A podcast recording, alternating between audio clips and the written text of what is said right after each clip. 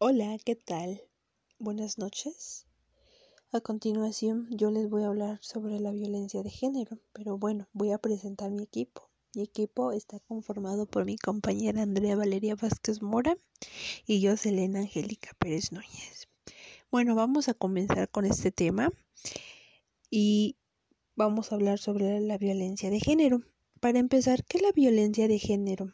Bueno, es toda aquella conducta o amenaza que se realiza de manera consciente que causa daño físico, psicológico, sexual o económico. Se conoce como violencia de género al maltrato que ejerce un sexo hacia el otro, que puede ser de un hombre a una mujer o viceversa.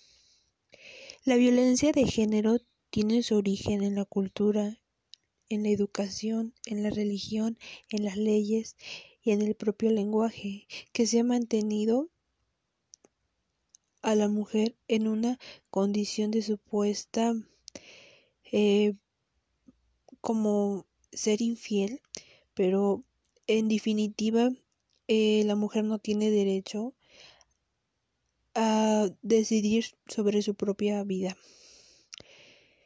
Y también las mujeres pueden llegar a violentar a un hombre.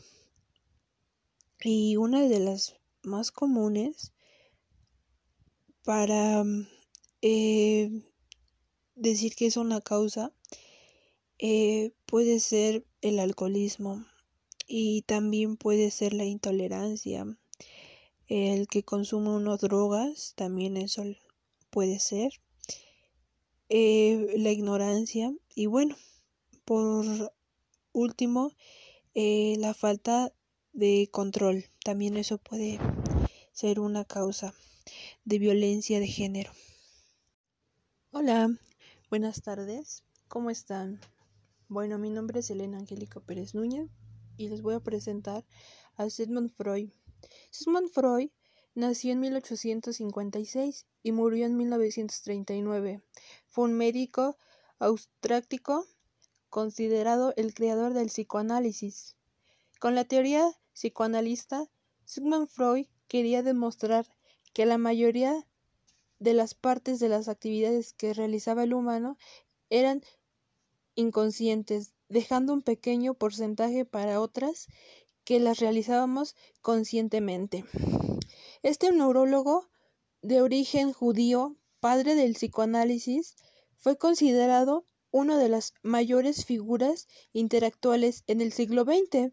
Mediante el psicoanálisis, Freud quería eh, destacar el valor científico del inconsciente para que, lo, para que el desarrollo de las teorías de la mente y de la conducta humana.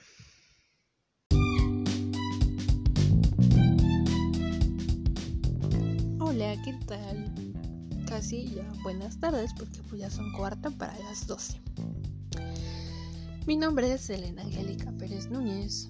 Yo creo que la mayoría de todos ustedes y mi maestra, maestra Wendy, me conocen, pues eh, estoy estudiando psicología y actualmente me encuentro en el segundo semestre. Vamos a hablar de un tema muy importante y vamos a hacer una pequeña reflexión sobre la conducta. Y bueno, pues vamos a comenzar. Ah, pero mi materia se llama procesos psicológicos. Vamos a comenzar. Eh, bueno, pues vamos a comenzar. Eh, Pablo hizo un experimento con un perro y Skinner con una paloma. Eh, la teoría de Skinner, pues vamos a hacer una pequeña reflexión. Su teoría fue basada en el reforzamiento, eh, ya que sostenía, una conducta eh, que tenía unas consecuencias positivas, ya que a esta teoría se le llama el reforzamiento. ¿Por qué? Porque eh, este pequeño este pequeño experimento, Skinner decía y explicaba de la forma en que los actos pasados de una persona pueden producir cambios al comportamiento futuros mediante un proceso de carácter crítico. Llevado al aporte, eh, eran importantes, bueno, ya que en esa eh, teoría pues fue muy importante, ¿no? Y yo creo que como futuros psicólogos que estamos en proceso, esa teoría nos ayuda bastante. ¿Por qué? Porque sobre, basada en las teorías del neoconductista, pues también podemos decir que se basa en las leyes de Newton, como dicen, toda acción tiene una reacción, ¿no?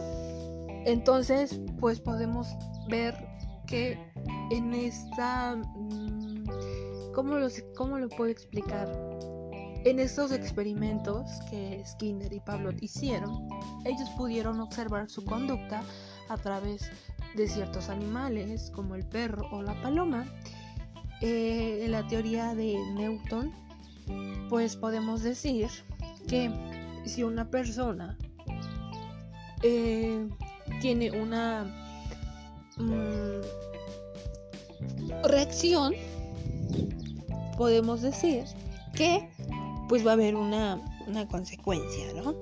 Entonces, como futuros psicólogos, yo creo que le vamos a poner mucho en prueba y bueno, pues vamos a observar sus conductas como son, si son positivas o si son negativas y podemos ver a través de ciertos experimentos que uno llegue a hacer cómo es su forma de actuar de la persona, ¿no? Puede ser de un niño, de un adolescente, de una persona de la tercera edad, ¿no? Eh, pues estas teorías nos ayudan bastante y bueno, pues creo que esa ha sido mi pequeña reflexión sobre este tema muy importante y bueno, pues eso ha sido todo por hoy. Hasta luego.